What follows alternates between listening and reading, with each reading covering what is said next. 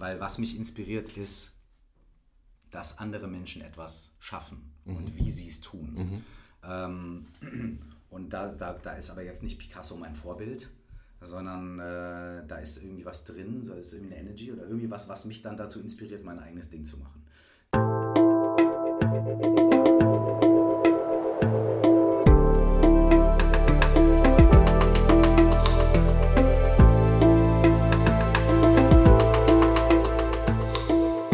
Willkommen bei dir, der Seven Mind Podcast mit Impulsen für ein gutes Leben. Für alle, die mehr Achtsamkeit und Gelassenheit in ihren Alltag bringen möchten. Hi und herzlich willkommen zum Seven Mind Podcast. Mein Name ist René Träder und das ist heute eine ganz besondere Folge, denn es ist eine Interviewfolge. Bei mir zu Gast ist Michael Kurt, auch bekannt als Curse. Ende der 70er Jahre wird er in Nordrhein-Westfalen geboren. In der zweiten Klasse hat er gesagt, später werde ich mal Psychologe. Er hat sich dann aber erst einmal für die Musik entschieden und galt als philosophischer Rapper. Vor einigen Jahren hat er eine Pause gemacht mit seiner Musik und eine Menge in seinem Leben geändert. Oder wie er selbst mal gesagt hat, er hat sich eine Auszeit vom Curse-Sein genommen. Heute ist er Buddhist und befasst sich mit Coaching, hat einen sehr spannenden Podcast und macht auch wieder Musik. Hier im ersten Teil des Interviews will ich mit ihm ein bisschen genauer auf die Stationen schauen, die ich gerade angesprochen habe und vor allem auf die Wendepunkte. Und im zweiten Teil, der dann in einer Woche rauskommt, möchte ich mit ihm über das Thema Angst sprechen. Die Angst steht uns ja oft im Weg, wenn wir Dinge verändern wollen. Und sowas wie Prüfungsangst oder Lampenfieber kann uns regelrecht lähmen. Auch er kennt Lampenfieber und mich interessiert, wie er mit dieser Emotion, mit Angst umgeht und welche Tipps er für andere hat. Herzlich willkommen, Kurs. Dankeschön. Ich freue mich hier zu sein. Zum Einstieg habe ich mir zwei Fragen überlegt. Eine diepe Frage und eine noch diepere. Sehr gut. Welche willst du denn zuerst? Äh, die fangen wir mal langsam an und äh, nehmen die ganz diepe.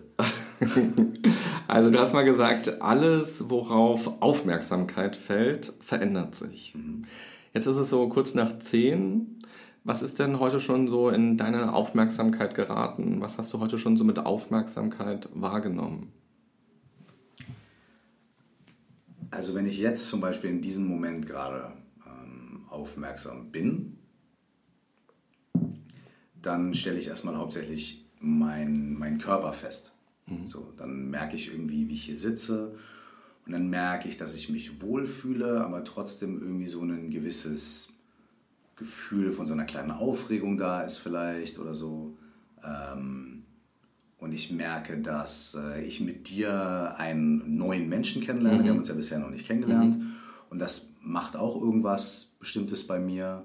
Ähm, das ist so eine Mischung aus Neugierde, aber natürlich auch irgendwie mm, zu gucken, was kommt auf mich zu. Und in dem Moment, in dem ich mir dieser Situation jetzt gerade bewusst bin, in dem ich mir bewusst bin, wie sich mein Körper anfühlt, wie ich mich fühle und was ich vielleicht auch äh, fühle, wo ich jetzt hier mit dir sitze, in dem Moment ähm, habe ich einen gewissen habe ich einen gewissen realistischen Handlungsspielraum und einen Überblick über das, was bei mir gerade los ist. Mhm. Und in dem Moment, äh, glaube ich, äh, ist es einfacher für mich, authentisch zu sein. Mhm.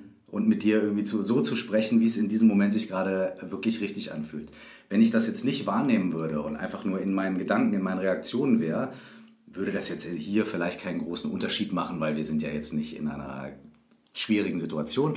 Aber vielleicht würde ich dann ein bisschen anders mit dir reagieren, weil ich nicht so bewusst wäre, ich lerne neuen Menschen kennen und da, da, da, sondern ich würde vielleicht irgendwie reaktiver mhm. reagieren mhm. oder so. Ne? Das heißt also, allein dadurch, dass ich Aufmerksamkeit für das habe, was gerade in diesem Moment los ist, ähm, habe ich das Gefühl, dass ich mit, mit der Situation, in der ich mich befinde, ein bisschen ehrlicher interagieren kann. Mhm. So. Und ähm, dieser, dieser Satz, alles worauf Aufmerksamkeit fällt, verändert sich, der ist ja ein bisschen relativ, denn es verändert sich ja sowieso immer alles. Mhm. Aber was sich verändert, ist meine, meine Wahrnehmung und was sich verändert, ist auch mein Gefühl davon, dass die Dinge fest sind und unabänderlich und, und, und so, wie sie sind. Denn sobald ich anfange, aufzupassen und Aufmerksamkeit darauf zu lenken, fällt mir auf, jetzt zum Beispiel verändert sich mein Gefühl gerade. Also mein Körpergefühl verändert sich. Und während ich rede, kommt ein bisschen mehr Leichtigkeit, weil jetzt äh, reden wir miteinander und du lächelst und so weiter und so fort. Und sobald ich merke, sobald ich dem Aufmerksamkeit schenke, merke ich, wie sich das verändert und wie ich auch ich mich damit verändere. Und das äh, kann manchmal sehr wichtige Informationen mitbringen. So. Und deswegen äh, bin ich ein großer Fan davon, immer zu sagen, ich befinde mich in einem Problem oder ich, ich habe Angst oder ich, äh, ich, ich, ich bin mir unsicher oder ich habe einen Wunsch oder ich habe eine Leidenschaft oder irgendwas ist. Äh, und was mache ich damit? Als allererstes zu gucken, was ist da eigentlich? Als aller, allererstes Aufmerksamkeit darauf zu lenken. Sie nicht abzulenken, nicht zerstreut zu sein, nicht zu sehr im Kopf zu sein, sondern den Fokus, die Aufmerksamkeit dahin zu bringen, was da eigentlich ist. Und auch gar nicht intellektuell zu viel zu fragen. Zuerst mal zu gucken, was ist eigentlich da? Und meistens ergeben sich daraus schon Antworten, ähm, ohne dass man viel fragt. So, deswegen ist für mich Aufmerksamkeit so eine, es ist eine kleine Wunderwaffe. Im Rap gibt es ja diesen Begriff der Realness. Geht es so ein bisschen in die Richtung, dass man also in dem Moment, du hast von authentisch gesprochen, so sich selbst auch wahrnimmt, sich selbst gibt, wie man gerade ist? Geht das so ein bisschen in die Richtung auch? Erstmal geht es gar nicht so sehr um Außenwirkung. Ne? Es geht erstmal gar nicht so sehr darum, wie schaffe ich es, äh, selbstoptimierungsmäßig so authentisch wie möglich meinem Gegenüber gegenüberzutreten, sondern erstmal geht es darum, äh, sich selbst ein kleines bisschen mehr oder sich selbst einfach äh, mit sich selbst da zu sein. Was ich glaube, also mir geht es so, äh, ich tue das auch ganz oft nicht. Also ich bin auch ganz oft in meinen Gedanken, in meinen Filmen, in meinen Stories, in meinen Erinnerungen oder meinen Zukunftsprojektionen und spreche dann daraus und handle daraus, aus diesen Wünschen oder Träumen oder Abneigungen und so weiter und so fort. Und manchmal, wenn ich dann so wirklich die Aufmerksamkeit reinbringe, dann merke ich so, okay, wow, da steckt irgendwie was ganz anderes dahinter. So. Das heißt, erstmal geht es für mich darum, äh, bei mir selbst hinzuschauen. So. Und dann kommt nämlich überhaupt die Frage, ist schön, ich habe heute in einem anderen Interview tatsächlich lustigerweise auch genau über diese Realness schon gesprochen, das scheint so ein Thema heute zu sein. ähm, denn die Frage ist ja, was meinen wir denn eigentlich damit? So genauso wie wenn wir sagen, hey, sei einfach du selbst. So, was meinen wir denn damit, wenn wir sagen, du selbst oder ich selbst? Was, was ist das eigentlich? Was meine ich denn damit, mit mir selbst? Bin ich meine, ist das, sind das meine Gedanken? Sind das meine Gefühle? Sind das meine Erinnerungen? Sind das, was, was ist das eigentlich, dieses Selbst? Und in dem Moment, in dem ich im Hier und Jetzt gucke, also mir nicht diese riesige Frage stelle, so über meine ganze Vergangenheit und meine ganze Zukunft und so weiter, sondern sage, okay, lass mich das doch mal runterbrechen und sagen, wie geht es mir denn jetzt, während ich hier sitze und mit dir spreche? Was ist denn jetzt in diesem Moment für mich da? Da wird das einfacher und es wird auch extrem konkret. Es ist keine intellektuelle Aufgabe mehr, sondern es ist ein Erleben. Und dann ist diese Frage, okay, sei du selbst oder wer bin ich und so weiter, die, die kann man ganz konkret ins Hier und Jetzt holen, indem man Aufmerksamkeit auf den Moment lenkt. Und äh, das finde ich spannend. Du hast ja auch gerade gesagt, wir kennen uns noch nicht und immer wenn man neue Leute kennenlernt, dann wird ja irgendwas in einem auch getriggert. Also du hast zum Beispiel mal gesagt, äh, du hast irgendwie das Gefühl, alle Leute denken immer, du wärst schlecht gelaunt oder irgendwie so deep oder irgendwie immer, also du bist einfach jemand, der nicht lächeln kann oder irgendwie so, obwohl ich dich die ganze Zeit schon lächeln so wahrnehme, aber Leute verbinden ja etwas mit einem oder umgekehrt. Du hast mich gerade gesehen und hast, natürlich hat man immer direkt eine Meinung oder ein Gefühl dazu. Man erinnert sich vielleicht auch unbewusst oder so. Ähm, löse ich irgendwas in dir aus, was jemand mal ausgelöst hat oder gemacht hat oder so. Das heißt, äh, wenn wir andere Leute kennenlernen, haben wir immer noch diesen Rattenschwanz unserer Geschichte so dabei. Absolut. Und dieses achtsam sein oder zumindest versuchen, so achtsam wie möglich zu sein und zu verstehen, ah, ich finde den gerade unsympathisch oder sympathisch, weil ähm, das finde ich mal ganz wichtig, weil man damit auch wirklich die Chance dem anderen gibt, dass man sich auch kennenlernen kann Absolut. und nicht, dass man eigentlich mit alten Geschichten operiert. Absolut. Ich habe das öfter erlebt äh, äh, im Kontext von so Meditationsretreats oder auch irgendwie so, so Workshops und solchen Sachen, dass mir Menschen begegnen, die mich aus irgendeinem Grund triggern. Ich bin jetzt nicht so jemand, der jetzt irgendwie sich ins Auto setzt und voll die Hasskappe auf Leute schiebt oder der, wenn er jemanden kennenlernt, sofort sagt, ey, was ist denn das für ein Penner und so. Also ich bin relativ offen so. behaupte ich jetzt mal, würde ich mich jetzt so darstellen.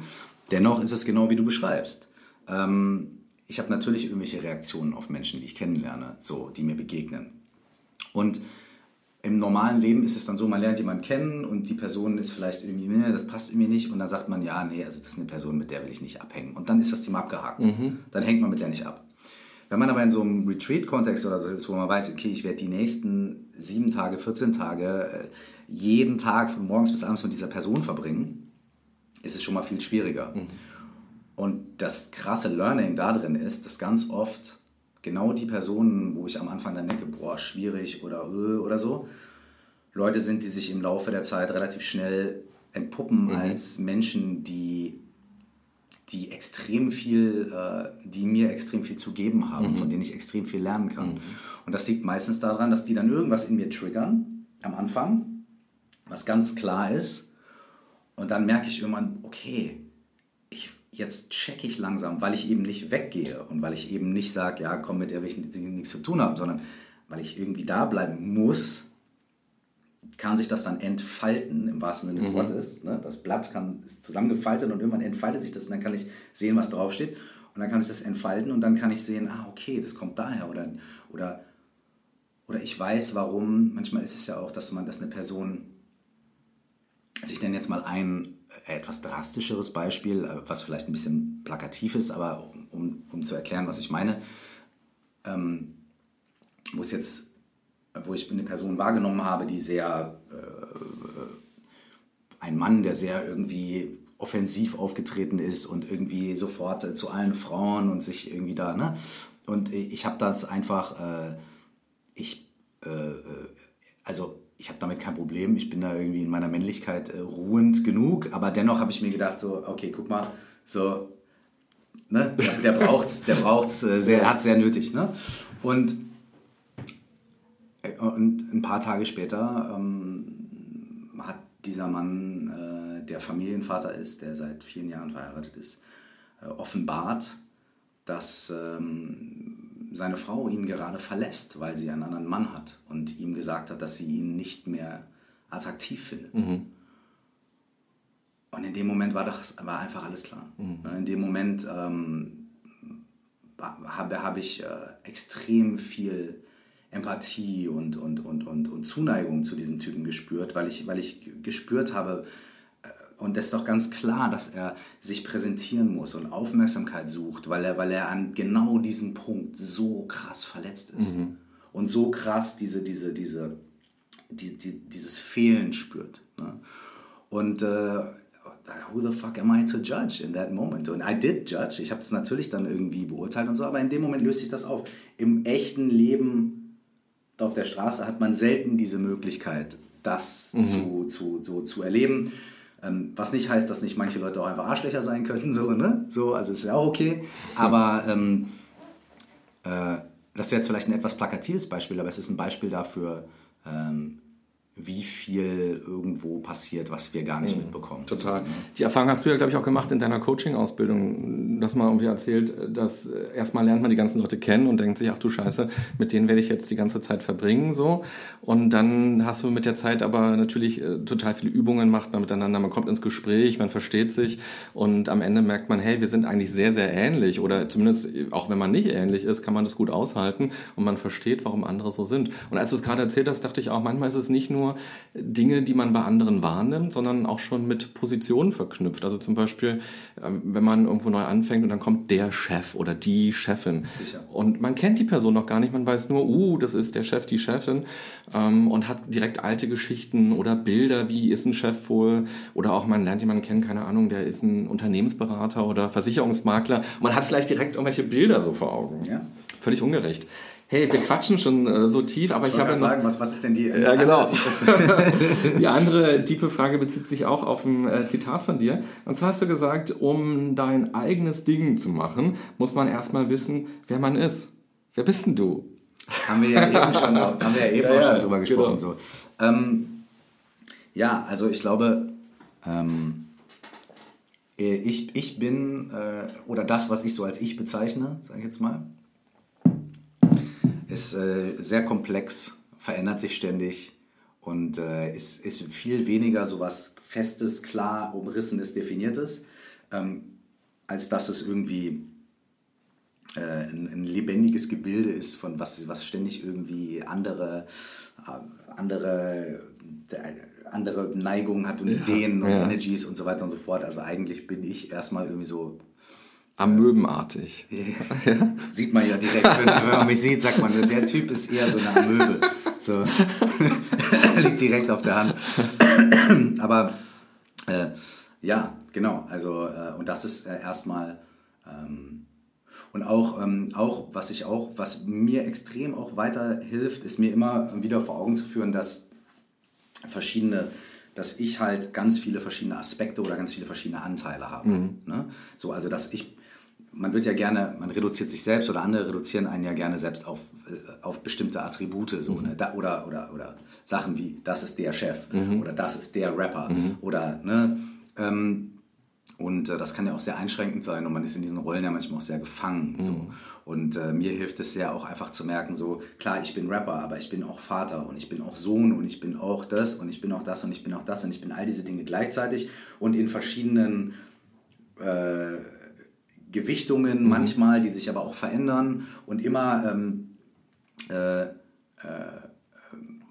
statt, statt mir so oft zu sagen, so, ha, ich, äh, irgendwie kann ich mich nicht entscheiden oder ich weiß nicht, äh, kann ich halt auch sagen, okay, ein Teil von mir äh, ist, ist eher draufgängerisch und möchte das, ein Teil von mir ist sicherheitsverliebt und möchte das, wie können die miteinander kommunizieren, mhm. so, ne? Also so mich selbst ein bisschen als komplexeres mhm. Gebilde zu sehen, das, das, äh, das, das hilft mir tatsächlich irgendwie mhm. klarer, klare Entscheidungen zu treffen, mhm. interessanterweise. Und manchmal sind wir ja auch das nicht, was wir glauben zu sein. Also dass wir ja auch Bilder von uns selbst mitschleppen, ja. die vielleicht gar nicht richtig sind, ja. dass wir uns auch falsch einschätzen.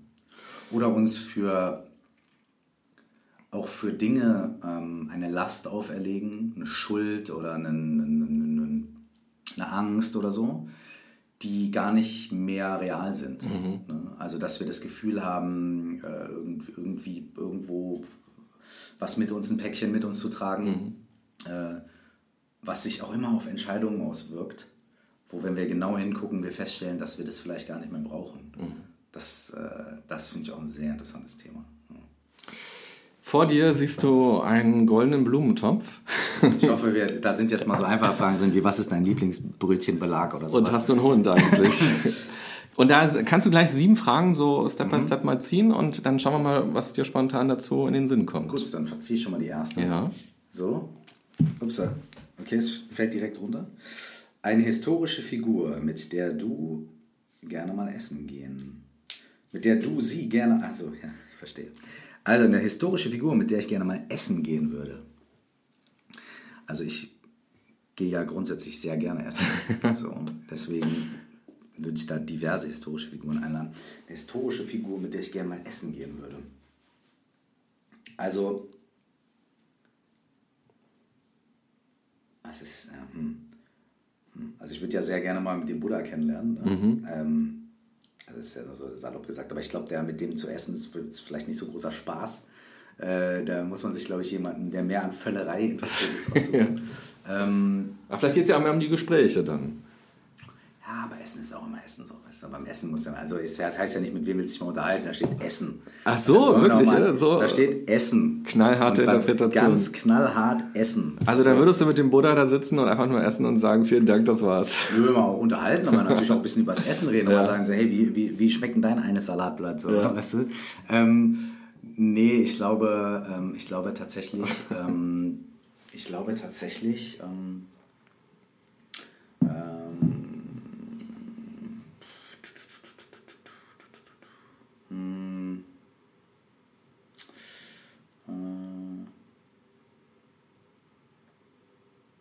vielleicht tatsächlich mit so einem berühmten Koch, so wie Bocuse oder sowas. Mhm. Äh, irgendwie mit jemandem, mit dem ich dann beim Essen sitze und der mir dann wirklich auch über das Essen und über alles, was damit zu tun hat, nochmal krass Knowledge geben kann und was erzählen kann und, und, und so und mich dann irgendwie mitnimmt auf so eine, so eine kulinarische Reise oder sowas in der mhm. Richtung. Aus welcher Zeit stammt er? Er ist vor kurzem verstorben. Ah, okay. Er ist so der Typ, der die französische Haute Cuisine äh, revolutioniert und neu erfunden und geprägt hat. Ja. So, ne? Äh, äh ja, so, so berühmter, berühmter Koch der französischen Okay. Küche. Ähm, ja. Okay, Aber gut. mir fällt sonst ein, dass die viele sonst, sonstige Leute, die ich irgendwie historisch irgendwie interessant finde, äh, glaube ich nicht so, also zumindest weiß man von denen nicht, dass es so irgendwelche krassen Kulinariker waren. Deswegen, deswegen wahrscheinlich so rum. Ja, spannend, dass du vor allem auf das Essen bei denen dann Ja, das ist, bei dem Satz ist, also, das triggert mich, also das Wort historisch, das Wort Figur, aber das, das Wort Essen, Ja. das ist, äh, sticht sofort raus. Okay, cool. Dann die zweite Frage. So jetzt wühle ich mal ein bisschen tiefer. Oh, das ist kurz. Sehr gut. Wer ist dein Vorbild? Hm.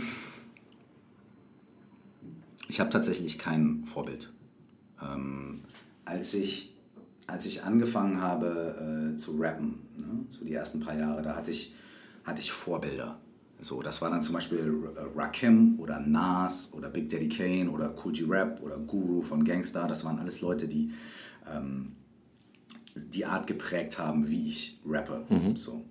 Aber in dem Moment, in dem ich ähm, da meinen eigenen Stil gefunden habe und mein eigenes Ding mache, in dem Moment habe ich eigentlich Vorbilder abgelegt und ähm, äh, mittlerweile bin ich inspiriert einfach. Ich bin inspiriert von, von äh, also wenn es um Musik geht, wenn es um Kunst geht, bin ich inspiriert einfach von der Kunst von anderen Leuten. Ich bin durchaus auch davon inspiriert. Zum Beispiel, als ich in Köln gewohnt habe, äh, ähm, hab, bin ich regelmäßig ins Museum für moderne Kunst gegangen, äh, wenn mir keine Texte eingefallen sind. Ähm, weil mich einfach inspiriert zu sehen, äh, dass andere Leute Kunst schaffen. Also mich inspiriert auch bildende Kunst oder mich inspiriert auch Literatur oder, ne, oder ein Film.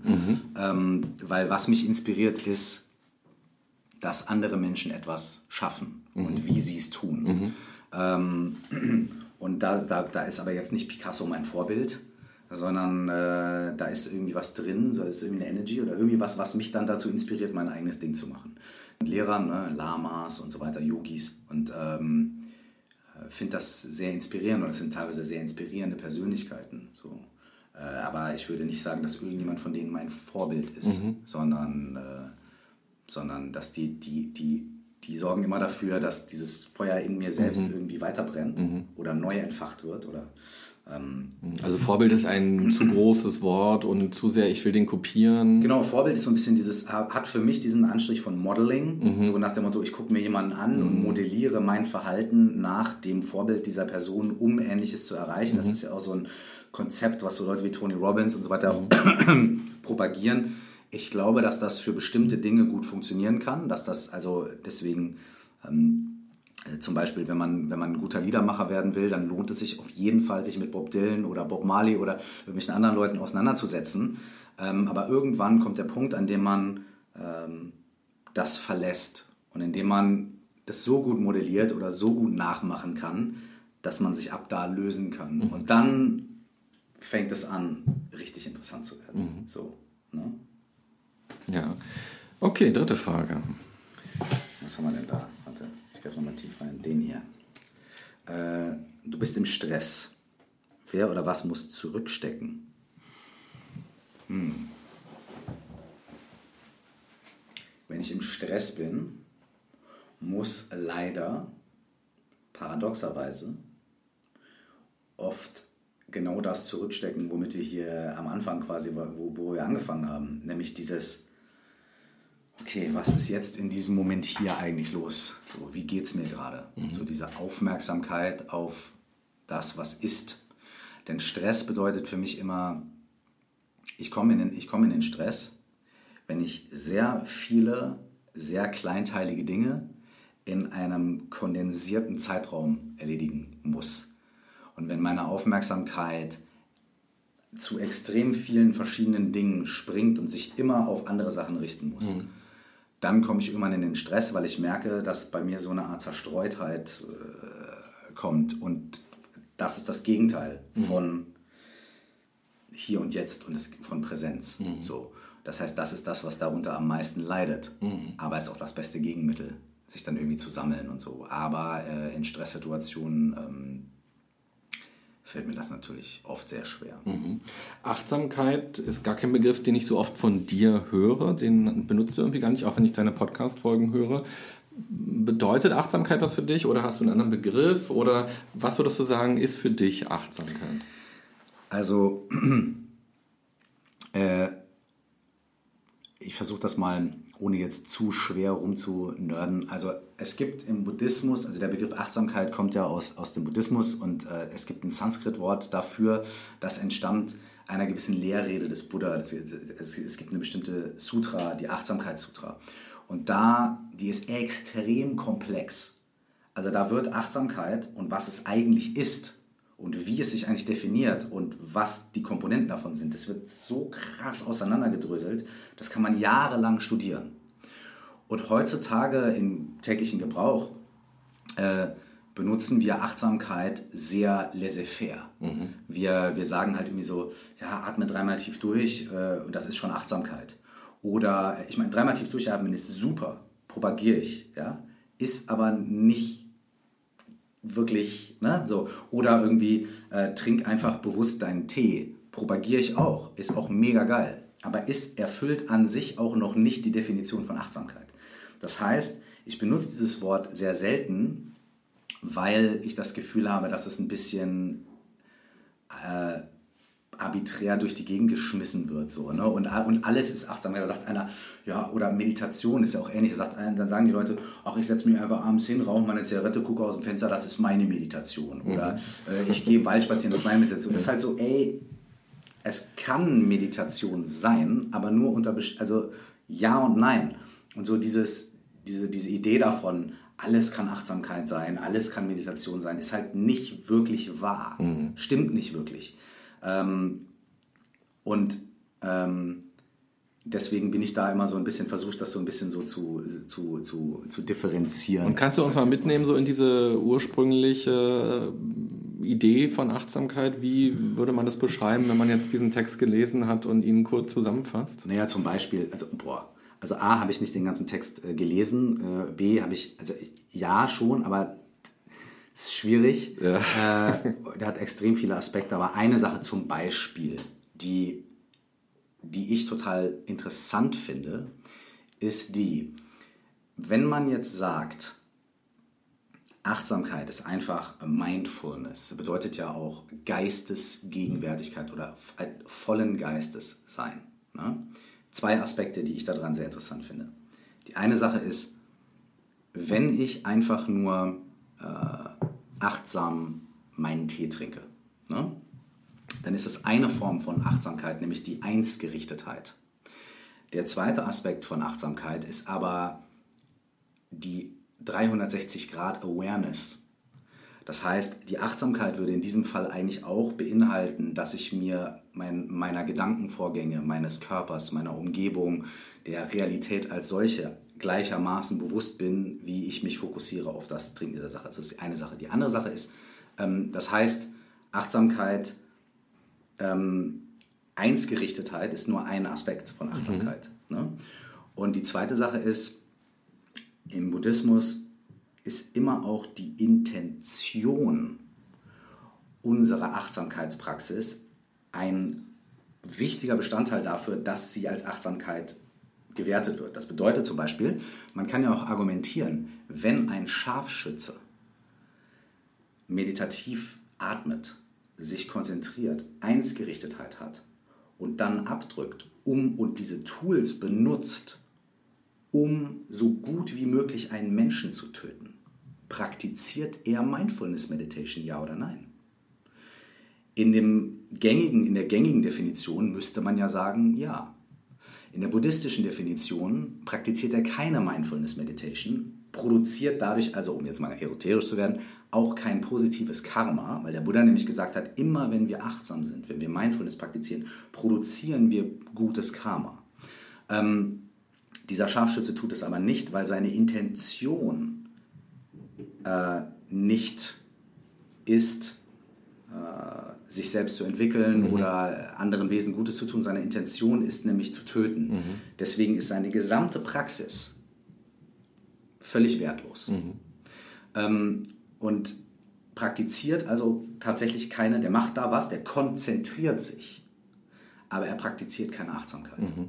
Und ähm, da sind wir jetzt vielleicht schon tief in der Materie, aber das sind so Sachen, also ich meine, da mache ich mir jetzt auch nicht jeden Tag Gedanken drüber, aber das sind so Sachen, die ich interessant finde, die so in dem großen Diskurs zurzeit halt natürlich oft unterschlagen werden. So sind mhm. halt diese Fragen, so was, was was steckt da eigentlich, mhm. was bedeutet das eigentlich? So? Ja, na, ich finde es ein spannendes Bild. Also mir schreiben auch immer wieder Hörer äh, vom Podcast, die sagen, dass sie zum Beispiel Bauchschmerzen damit haben, wenn ihr Unternehmen Achtsamkeitsworkshops ihnen anbietet, mhm. weil sie sagen, okay, einerseits ist es schön, ich kann mich dann irgendwie damit auseinandersetzen, aber mit welcher Intention ja. hat denn die Geschäftsführung entschieden? Also ich freue mich ehrlich gesagt immer, wenn Unternehmen sagen, wir wollen unseren Mitarbeitern auch was Gutes tun und wir wollen ihnen auch zum Beispiel Achtsamkeit oder Stressmanagement irgendwie an die Hand mhm. geben. Und natürlich, ein Unternehmen muss am Ende auch irgendwie Umsatz machen, muss Gewinn machen, damit es am Markt bleiben kann und auch die Arbeitsplätze sichern kann.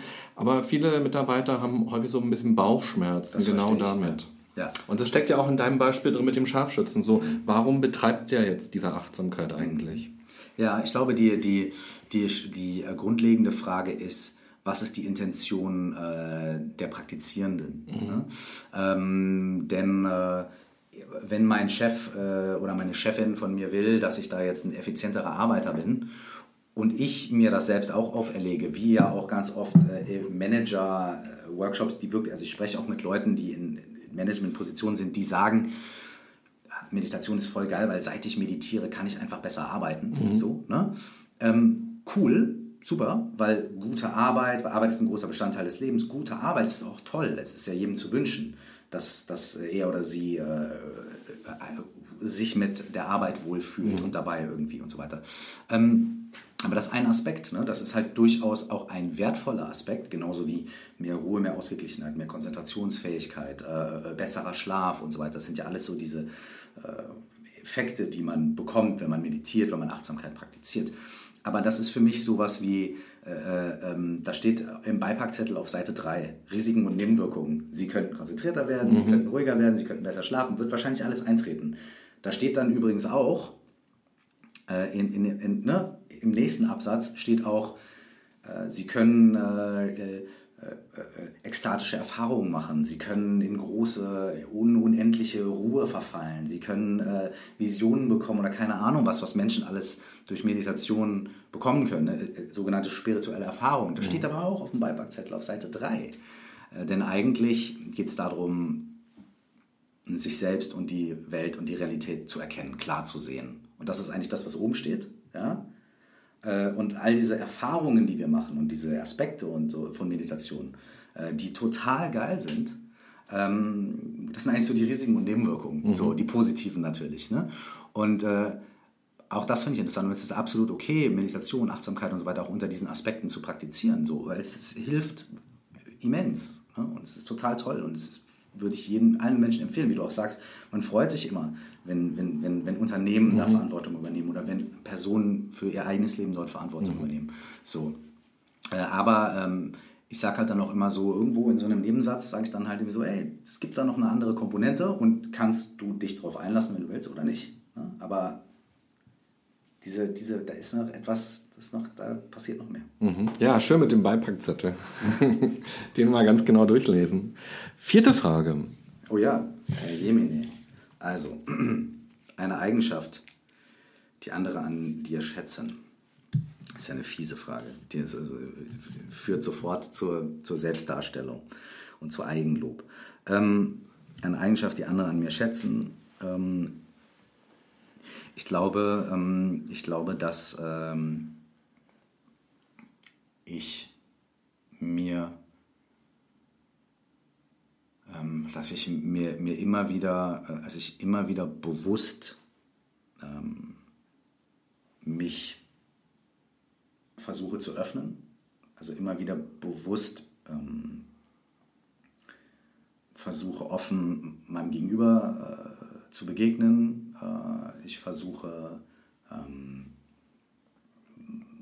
aufmerksam und präsent zu sein, wenn ich mich mit jemandem unterhalte, wenn ich zuhöre ähm, weil ich wirklich ein Interesse daran habe, anderen Menschen zu begegnen. So. Und das kann, das passiert jetzt nicht immer, wenn ich irgendwo auf der Straße an der Ampel und so, keine Ahnung, ne? aber das ist etwas, was, ich, was mir wichtig ist und was ich auch mache und was mir auch gut tut. Und das ist was, was ähm, tatsächlich mir, mir öfter von anderen Leuten gesagt wird, äh, dass sie dann halt sagen, hey, ich habe das Gefühl, so, ähm, wir kennen uns zwar nicht oder wir kennen uns nicht so gut, aber ich habe das Gefühl, ähm, dass du mir wirklich zuhörst oder ich habe das Gefühl, dass du wirklich offen bist für das, was ich sage und ich habe das Gefühl, dass mir jemand gegenübersteht, dem ich irgendwie vertrauen kann, etwas zu sagen oder mich auszutauschen. Und äh, das finde ich ein sehr, sehr schönes Kompliment. Mhm. Schön. Fünfte Frage. Yes. Äh, welcher Mensch bringt mich zum Lachen? Also, äh, mein Sohn so, äh, bringt mich zum Lachen, weil er hat einfach einen derben, der hat einfach einen harten Humor. So. Und äh, meine Frau, also ich bin tatsächlich mit Menschen umgeben, äh, mit denen ich viel lache, so, das ist sehr gut. Ähm, gute Freunde von mir, äh, meine, so meine zwei, drei besten Freunde, das sind auch so Typen, die wirklich von morgens bis abends Jokes machen. Früher war es oft so, ähm, also zwei meiner allerbesten Freunde äh, sind auch Rapper, mit denen, kommen aus meiner Heimatstadt, mit denen ich früher viel unterwegs war. Und ähm, äh, früher war das oft so, dass ich total viel Stress hatte während der Woche oder dann irgendwie so wirklich äh, total unter Beschuss stand. Und dann war es aber, dann haben wir Freitag, Samstag Konzerte gespielt und ich wusste halt einfach ganz genau, ey, wenn ich Freitag um 11 Uhr mit dem Auto vorfahre, die Typen abhole und die steigen ein, ab 11 Uhr 5, sobald die im Auto sitzen, ist einfach die nächsten drei Tage hier Halligalli und Highlife und wir lachen uns tot. Und ähm, und das war wirklich wie, das war wirklich so Lach-Yoga für mich, irgendwie mhm. drei Tage lang so mit den Jungs unterwegs sein. Und es ist bis heute auch noch so. Immer wenn wir uns sehen, und meine Frau, mein Sohn und meine ganze Familie und alle lieben die auch, weil die immer wissen, so, ey, wenn die Jungs auftauchen, dann ist einfach, äh, dann ist immer gute Stimmung, dann ist immer, äh, wird viel gelacht und Sprüche gemacht und so weiter. Und ähm, du siehst auch, wenn ich jetzt an die denke, ich bin die ganze Zeit. Total, man sieht das wirklich. So, äh, ja, ja, und das ist super, dass äh, wirklich meine Familie und meine besten Freunde die Leute sind, mit denen ich am meisten lachen kann. Mhm. Das ist traumhaft. Jetzt hast du auch gerade schon deinen Sohn angesprochen. Eine Frage, die ganz häufig kommt von Eltern, ist äh, Achtsamkeit und Kinder. Also wie kann man Kindern Achtsamkeit heranführen? Du also wie auch immer man das nennt am Ende. Äh, du befasst dich ja tatsächlich jetzt seit einigen Jahren mit dem Thema, ich sag mal in Anführungsstrichen Achtsamkeit. Wir haben ja gerade schon ein bisschen darüber gesprochen, wie du den Begriff siehst. Was würdest du sagen, färbt es ein bisschen auch ab auf deinen Sohn? Hat er, verändert er so seinen Umgang mit Dingen oder sein Denken? Also es ist, ähm, es ist ein bisschen komplex, denn ähm, ich glaube, äh, jede Familie ist anders, jedes Kind ist anders. Deswegen ist es, glaube ich, schwierig, da so eine Komplettlösung zu präsentieren. Und es ist wirklich nicht so, guck, meine Frau meditiert, meine Frau hat einen Podcast, meine Frau kommt aus einer schamanischen Tradition, ich bin Buddhist und bla bla und so weiter. Und dann hat man ja diese Fantasie davon, dann haben wir bestimmt so ein Kind, was da irgendwie schon ganz früh und was meditiert und super achtsam ist und so weiter. Hey, mein Sohn äh, steht auf äh, Straßenrap und irgendwie äh, äh auf coole Klamotten und äh, hängt mit seinen Jungs ab und geht gerne ins Kino und so weiter und so fort. So, der sitzt nicht den ganzen Tag zu Hause und äh, im Schneidersitz. Aber meine Frau und ich, wir sitzen ja auch nicht den ganzen Tag zu Hause im Schneidersitz. Ne? So. Ich glaube, ich habe mich gar nicht so viel mit damit beschäftigt, wie bringe ich Achtsamkeit als Praxis oder als irgendwie, wie bringe ich irgendwelche Meditationstechniken in das Leben meines Sohnes so, weil es ist nicht so wichtig wie andere Dinge, meiner Meinung nach. Ich, Was für Dinge dann? Ja, ich habe immer versucht, äh, meinem Sohn irgendwie zu vermitteln, dass, äh, ich weiß nicht, ob es irgendwie geklappt hat, aber ich habe versucht, ihm zu vermitteln, dass, dass er irgendwie, dass er okay ist, wie er ist, äh, dass er natürlich manchmal auch Grenzen braucht und so weiter, aber in Essenz er ein wundervolles Wesen ist. Ähm, ich habe immer versucht, über alles offen mit ihm zu sprechen. Ich habe nie zu ihm gesagt, dafür bist du noch zu jung, das erzähle ich dir noch nicht oder darüber reden wir noch nicht. Ich habe immer versucht, äh, mit ihm auch über komplizierte Themen, Mental Health oder solche Sachen auch schon zu sprechen, als er sieben war oder acht und, und, und, und, und ihm Sachen dort zu, zu, zu vermitteln. Ähm, ich habe mich ganz oft wahrscheinlich auch viel mehr auf Diskussionen und Gespräche mit ihm eingelassen, äh, als, als andere äh, Leute das vielleicht empfehlen würden. Ähm, ich ernte jetzt auch, was ich sehe, weil mein Sohn diskutiert uns in Grund und Boden. so.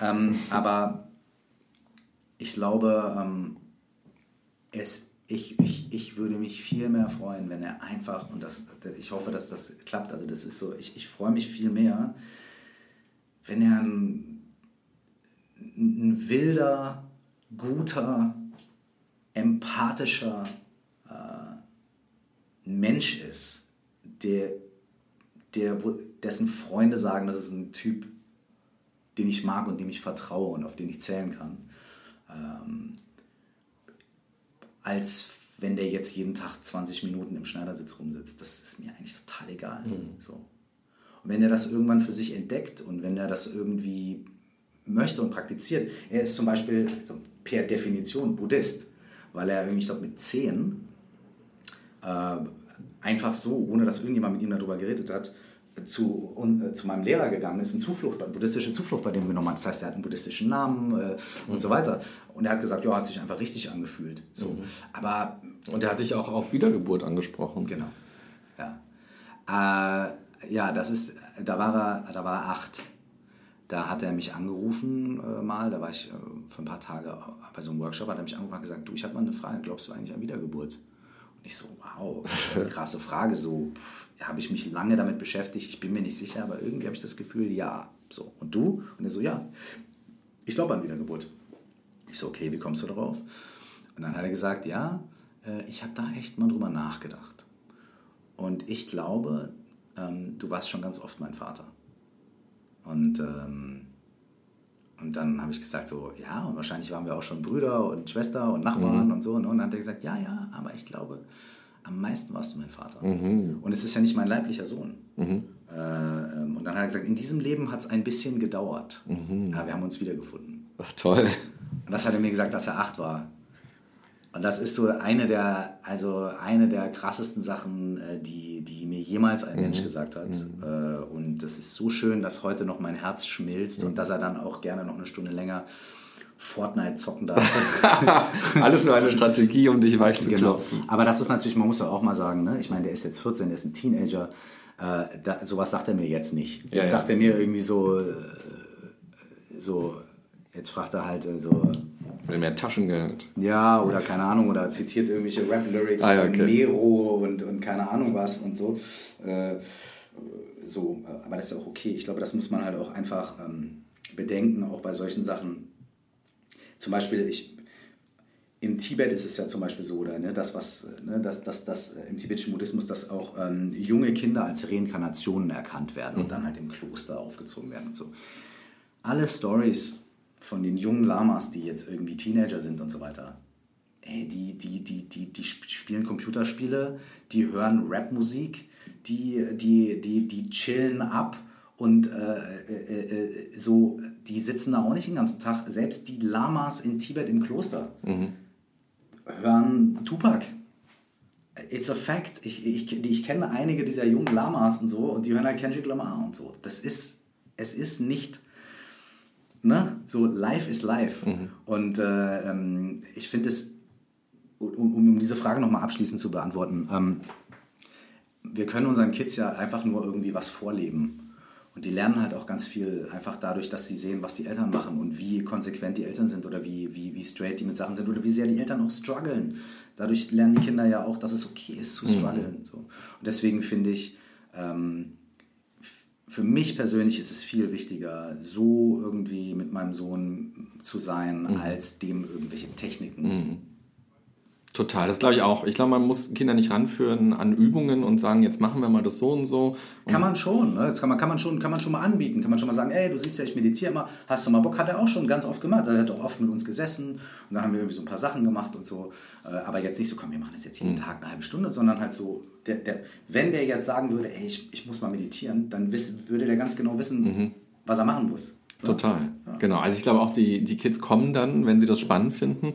Und ich glaube, das viel Wichtigere ist eigentlich, dass man zum Vorbild irgendwie wird. Also dass man, dass sie selbst sehen, ach guck mal, die Eltern haben gerade Streit oder so, aber wie gehen die miteinander um im Streit? So dass nicht Türen geknallt werden, sondern dass sie das irgendwie lösen, dass sie drüber reden oder so. Also ich glaube, dieses Alltägliche ist die viel bessere Achtsamkeitspraxis, dass es so abfärbt und man einfach in so einen warmen Kosmos aufwächst so wie du es ja auch gerade beschrieben hast, dass er sich so als wunderbares Wesen fühlen darf und als richtig fühlen darf. Hoffen, hoffentlich und, und bei uns werden auch mal Türen geknallt. Weißt du, insofern äh, auch da, aber auch da äh, zu sagen, okay, jetzt ist die Tür geknallt worden und jetzt bla, und aber auch da sich dann wieder zu vertragen und auch mhm. da zu merken, so, okay, selbst wenn man die Tür mal geknallt hat, mhm. so, es gibt auch ein Danach, so, die Tür mhm. kann auch wieder aufgehen. Mhm. Ne? Und äh, es gibt auch einen Morgen und so irgendwie äh, am Ende tun wir alle einfach unser Bestes und, und haben alle keine Ahnung und gucken einfach mal, was passiert. Vorletzte Frage. Jawohl. So, der hier. Na, guck mal hier. Deine früheste Kindheitserinnerung. Aha. Passend zum Thema. Ähm, meine früheste Kindheitserinnerung kann ich gar nicht so 100% sagen. Ähm, ich glaube, da war ich vielleicht so drei oder vier. Ähm, und ich kann mich halt einfach erinnern an, an den Ort, an dem wir gewohnt haben, an, unsere Wohnung, an das Haus und an den Garten und so. Was ich aber abgefahren und dann so, so ich hatte so ein rotes, eine meiner ersten Kindheitserinnerungen ist so ein rotes Bobbycar, mit dem mhm. ich irgendwie so bei uns vor der Einfahrt so einen Hügel runtergefahren bin. Oder der Spielplatz, der bei uns nebenan war. Äh, und da ist auch eine meiner ersten Kindheitserinnerungen, dass da immer ganz viele andere Kinder waren, die sich immer mit mir prügeln wollten, als ich ganz klein war. Also. Was ich aber am abgefahrensten finde, ist, dass ich mich daran erinnere, wie ich zum ersten Mal bewusst meinen Großvater kennengelernt habe. Mhm. Was völlig abgefahren ist, weil der natürlich, der hat also zehn Minuten entfernt von mir gewohnt und der ist natürlich seit meiner Geburt immer da gewesen, aber ich, ich weiß, dass ich im Garten gesessen habe und irgendwas gemacht habe und auf einmal mein jemand kam, der da stand und der für mich so eine große große dunkle Figur war und ich nicht so richtig wusste, was ich mit dem anfangen soll. Und dann mein Vater zu mir gesagt hat, ja, es ist doch dein Großvater. Und ich hatte in dem Moment das Gefühl, ich lerne diesen Menschen zum ersten Mal kennen und ich kann mich ganz genau daran erinnern, dass da, da war ich, da war ich drei oder, vier, mhm. oder, oder, so. Ne? Ich kann mich daran erinnern, dass ich das Gefühl hatte, diesem Menschen zum ersten Mal bewusst zu begegnen. Das finde ich abgefahren. Mhm. Ja, das ist eine schöne Erinnerung ja, es war nicht 100% positiv. Ah. Also ich hatte so ein bisschen Angst. Ja. Und vor allem, dass ich kann mich, das Krasse ist, er hat zu mir, ich war am, an Blumen, am Blumenfeld, äh, Blumenbeet und da waren Rosen anscheinend, keine Ahnung. Und dann hat er zu mir gesagt, gib Obacht. Und das war das erste Mal, dass ich das Wort Obacht gehört habe. Mhm. Ich kannte das nicht. Und ähm, ich habe irgendwas verstanden mit Opa. Mhm. Ja. Und so setzt sich das zusammen. Das ist mein Großvater, das ah. ist so. Und das Erste, was er zu mir sagt, ist: ey, Vorsicht. Keine Ahnung. Es ist einfach, ja, I don't know. Ja, spannend. Eingangs, als ich dich vorgestellt habe im Podcast, in der Anmoderation, habe ich ja auch erzählt, du wolltest schon in der zweiten Klasse ähm, Psychologe werden. Das war etwas, ähm, was du spannend fandest, was vor allem auch daran lag, dass du beim Psychologen warst. Mhm. Und das war für dich ja am Ende auf jeden Fall eine Weil sehr. Mich diese Begegnung mit meinem Großvater so negativ geprägt. Ja, müssen wir gleich noch tiefenpsychologisch aufarbeiten. Nee, aber ähm, das war ja für dich eine positive Erfahrung, weil du plötzlich jemanden hattest, mit dem du da gut sprechen konntest. Kannst du dich auch noch erinnern, aber auch an die erste Begegnung oder auch als du erfahren hast, so äh, ich muss zum Psychologen, weil da kann man sich auch erstmal falsch vorkommen oder als Problemfall vorkommen. Wie war das für dich? Bei mir war es eher so, ich hatte ähm, irgendwie Probleme in der Schule, irgendwie mit dem sozialen Anschluss, ich hatte Probleme mit den Lehrern, ich bin, war irgendwie so voll Außenseitermäßig und so. Und ähm, habe auch zu Hause öfter, ich war dann unglücklich und habe mich echt sehr ungerecht behandelt gefühlt in der Schule und, und, und, und äh, ich war irgendwie unglücklich so. Ne? Und äh, meine Eltern haben das zum Glück sehr ernst genommen und wussten aber auch nicht so wirklich, was sie jetzt damit machen sollen. Und die hatten einen, oder die haben einen Bekannten, der Psychologe ist, so ein Freund der Familie. Und meine Eltern haben dann irgendwann halt einfach gesagt, ey, vielleicht stimmt mit unserem Kind was nicht. Meine Eltern haben, haben gedacht, ich bin irgendwie vielleicht ein bisschen, weiß ich nicht, da stimmt was nicht. Mhm. Ja? Äh, Und dann haben die gesagt, äh, ja, vielleicht, wir wissen nicht, ne, vielleicht, und dann haben sie den gefragt, dann hat er gesagt, ach, schick mir den Jungen mal, so, ich quatsch mal mit dem. Und meine Eltern haben mir das halt so verkauft, dass die gesagt haben, ja, da ist einer, der, dessen Beruf ist das, äh, so Leuten, so Kindern zu helfen. Weil mhm. er war auch Kinderpsychologe. So Kindern zu helfen. Dass es denen besser geht, dass die, dass die wieder, äh, das, ne, und red doch mal mit dem. So. Und ich, für mich war das dann so, da möchte mir jemand helfen. Mhm. Und das war so der, der, der, das, womit ich dann da hingegangen bin. Und ähm, was ich total cool fand, ist, ich kann mich da irgendwie so grob dran erinnern, dass der dann auch zu meinen, also wir kamen dahin und dann hat er zu meinen Eltern gesagt, nö, nö, die können jetzt mal, die gehen jetzt mal, weil mit denen will ich nicht reden, ich will mit dir reden. Und es interessiert mich, wie es dir geht und was du so machst und wie läuft es denn in der Schule und was, für was interessierst du dich denn, was spielst du denn gerne und was sind denn deine, und dann hatte ich so das Gefühl, boah, krass, das ist ein Erwachsener, der jetzt nicht irgendwie mit meinen Eltern über mich reden will, sondern will mit mir reden. Und da habe ich mich, mich mit dem unterhalten. Und dann hat er gesagt, ja, dann kommst du nächstes Mal wieder, dann machen wir hier mal so ein paar Aufgaben, ein paar Spiele, ein paar Tests. Dann hat er halt so einen Test mit mir gemacht und so, weißt du. Ähm, und ich habe das extrem... Und danach äh, hat er dann wirklich mit mir geredet, mit meinen Eltern geredet und, äh, und, und, und die hat tatsächlich irgendwie, also da, daraus resultierend habe ich eine Klasse übersprungen, dann in der Grundschule und so weiter und so fort. Und es hat tatsächlich zur Verbesserung meiner Situation beigetragen. Und es hat mir so sehr geholfen als kleines Kind, dass ich gesagt habe, das will ich machen. Mhm. Weil ich will, ich will anderen Menschen irgendwie, ich will, dass anderen Menschen auch gut geht. Mhm. Und äh, das ist anscheinend der Job von einem Psychologen. Der sorgt dafür, dass Menschen gut geht. Mhm. Und das will ich machen. Und, äh, und das, ist bis, das ist bis heute irgendwie so ein Riesenantreiber von mir. So zu, zu sehen, okay, was hat mir gut getan, das möchte ich gern teilen. Mhm. So. Das machst du ja auch in deinem Podcast. Also genau. da stellst du ja wirklich viele Gedanken, viele Übungen vor und teilst da ja wahnsinnig viel. Also es könnten ja auch schon eigentlich wirkliche Seminare und Workshops sein, die man dort bei dir mitmacht und erlebt. Ja, äh, ja, das ist die gleiche Motivation. Mhm. Ne? Die gleiche Motivation ist zu sagen, so, hey, mir ist da was begegnet, das hilft mir oder mhm. ich habe folgende Erfahrungen gemacht oder Gedanken und Ideen. Aber wichtig ist bei so einem Podcast, das ist ja auch immer auch nur ein Impuls. Ne? Das ist immer nur ein Anstoß, es ist immer irgendwie so ein, schau mal, ne? es ersetzt natürlich keine Therapie oder eine, oder eine intensive Auseinandersetzung ähm, mit diesen Themen oder eine intensive spirituelle Praxis oder meditative mhm. Praxis mhm. oder Achtsamkeitspraxis wird natürlich nicht durch Podcasts ersetzt. Mhm. Äh, das ist mir auch immer ganz wichtig, mhm. das zu sagen, ne? dass so ein Podcast eine Inspiration oder ein, ein, ein, ein äh, Weg Wegweiser vielleicht mhm. oder irgendwie so ein Straßenschild irgendwo auf dem Weg, aber äh, ne? man muss schon auch, ja. wenn man sich damit beschäftigt, äh, selber auch Total. gehen. Aber man kommt dadurch ja mit einer Welt in Kontakt, mit Begriffen, mit Ideen, mit Gedanken und Übungen in Kontakt, ähm, wo man vielleicht was neu für einen ist und wo man vielleicht auch dadurch auch eine Energie spürt, okay, das hat mir vielleicht ein bisschen geholfen oder finde ich interessant und dann vielleicht auch wirklich zu sagen, nee, dann gehe ich jetzt vielleicht mal wirklich auch zum Therapeuten oder vielleicht auch wirklich in, in eine Meditationsschule und bekomme das mal rauf, weil nur das zu hören ist natürlich jetzt nicht ähm, die, der Effekt, sondern man muss es ja machen wirklich. Absolut. Letzte Frage. Letzte Frage. Dann nehmen wir doch die hier zusammengeknitterte. Guck mal hier, kochen oder essen gehen. Ja. Beides. Ähm, ich koche sehr gerne, bin aber kein wirklich exzellenter Koch.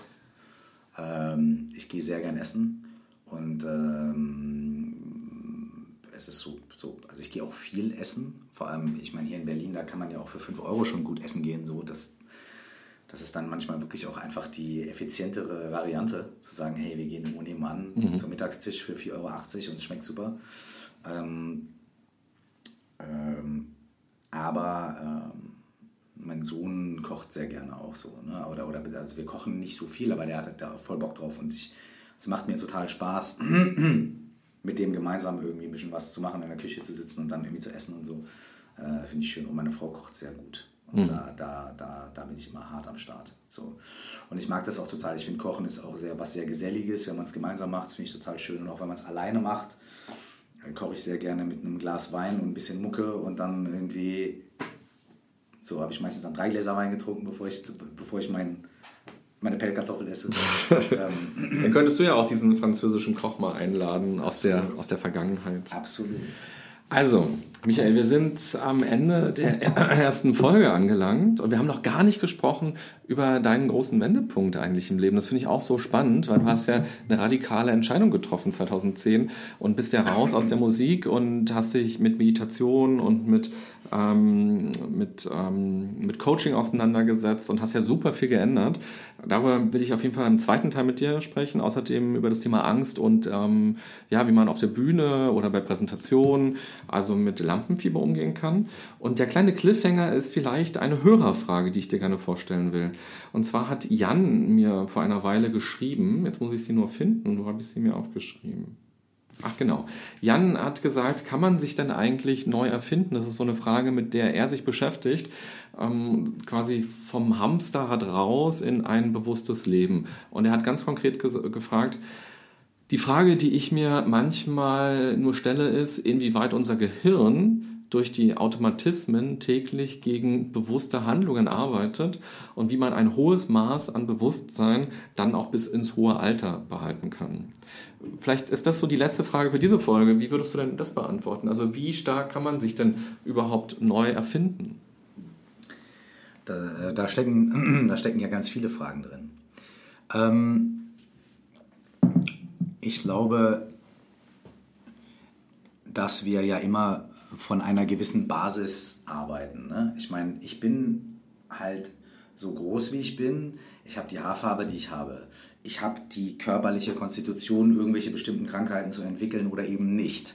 Äh, ich bin an einem bestimmten Ort zu einer bestimmten Zeit geboren. Ich spreche eine bestimmte Sprache und so weiter und so fort. Das heißt, bestimmte Dinge in meinem Leben sind eigentlich relativ fest vorgegeben. Ich kann nicht auf einmal einen Meter größer oder kleiner werden, ich kann nicht auf einmal äh, ne, meine DNA verändern und so weiter und so fort. Das heißt, ich kann mich jetzt nicht komplett neu, komplett, komplett, komplett neu erfinden, sondern es gibt immer eine Rohmasse, mit der ich arbeite. Mhm.